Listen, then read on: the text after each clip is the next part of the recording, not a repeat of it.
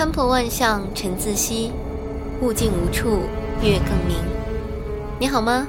这里是中华遗产杂志，我是嘉玲千叶。今天的夜读继续给大家分享十三陵风水的玄机。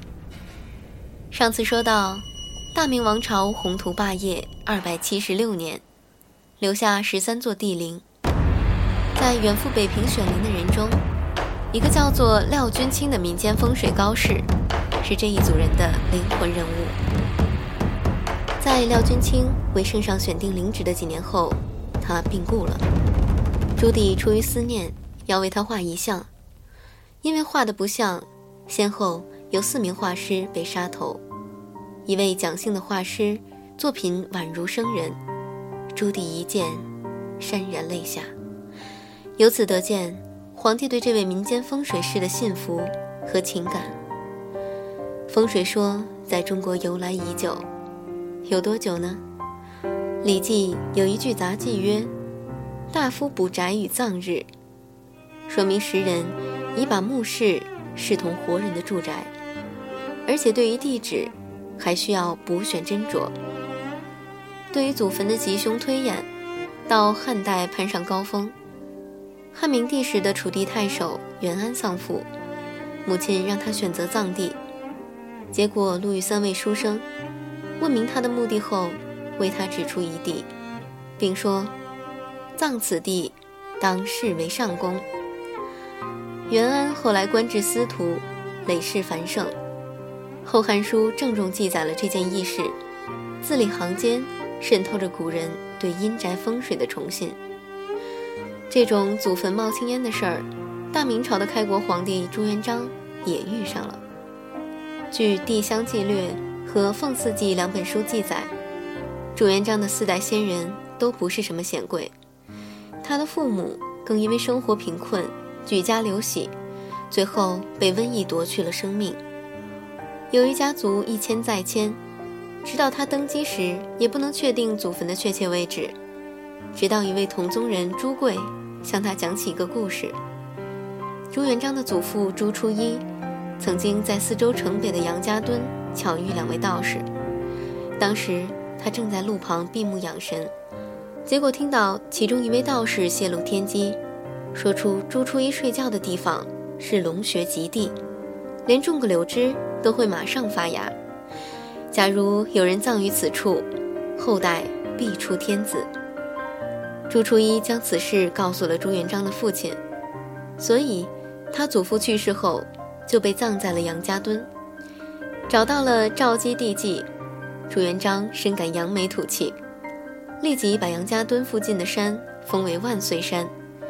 这位提供线索的同乡也鸡犬升天，被封祖灵奉祀之职，四品服色，恩赐田宅、超定、金带、衣服。宠赖有加。无论如何，廖君清成功了。他的成功，主要是摸准了朱家子孙朱棣的脉。这位皇帝太相信阴宅风水了。廖君清对朱棣托付的事，也的确做到了鞠躬尽瘁。从永乐五年腊月至次年七月，他两次到北平，将周围的山仔仔细细勘察个遍。但其中唯有黄土山，他去了好几次，并最终向永乐帝极力推荐。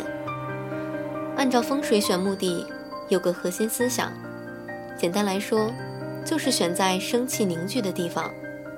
如今看来，十三陵景色别致，草木深深。清人留下一幅《出景入壁图》，那幅画所绘制的长陵区，苍松翠柏，如同绿涛。更不知比今日繁茂几倍，这应该就是生气的体现。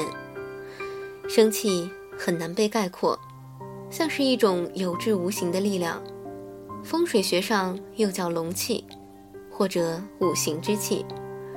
它在地下运行，在龙脉中出世，一旦来到地面，遇到风会飘散，遇到水就会止住，所以。生气凝聚的地方，首先要四面环山，防止生气散失。前面和左右两边要有区区河爆的水流来聚气。水的流量也很重要，在墓葬区的水流汇合之前，每条分流的水势要弱一些。当越聚越多时，要有一个储留水势的地方，水盈满之后，还要有余波可以流泄出来。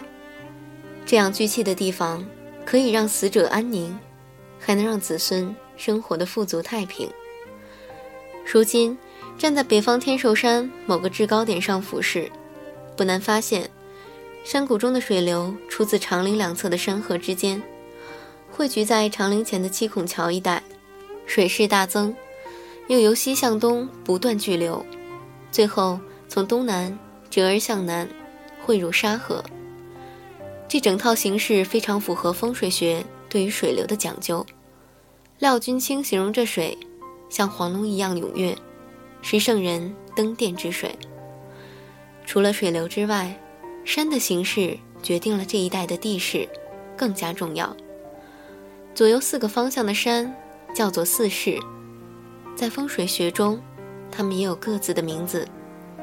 前面的山叫朱雀，样子要像鸟一样飞翔灵动；后面的山叫玄武，要有层层叠叠的山势。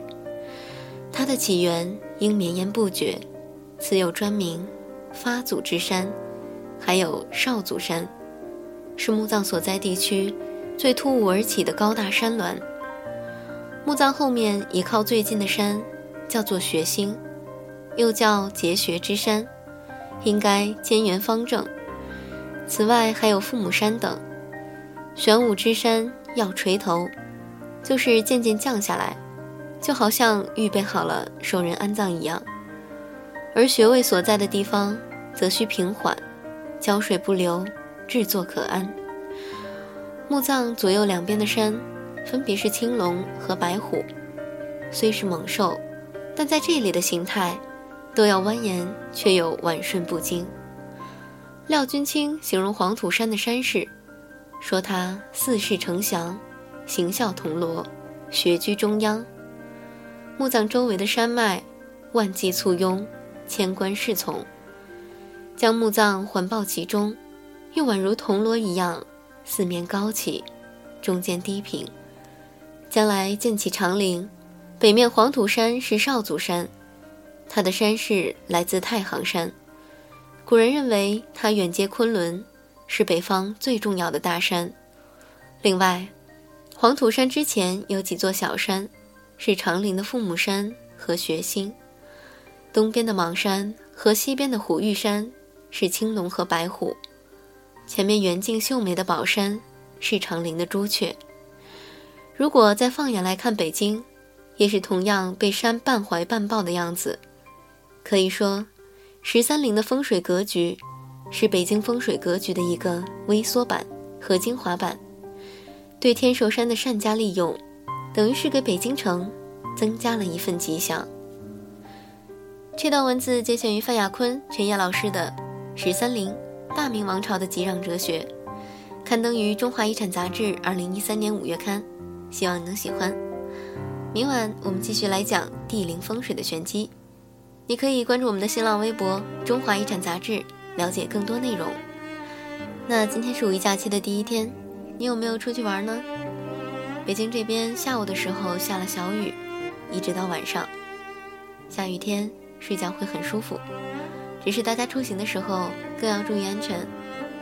好啦，时候不早了，快点躺下，节日快乐，晚安，好梦。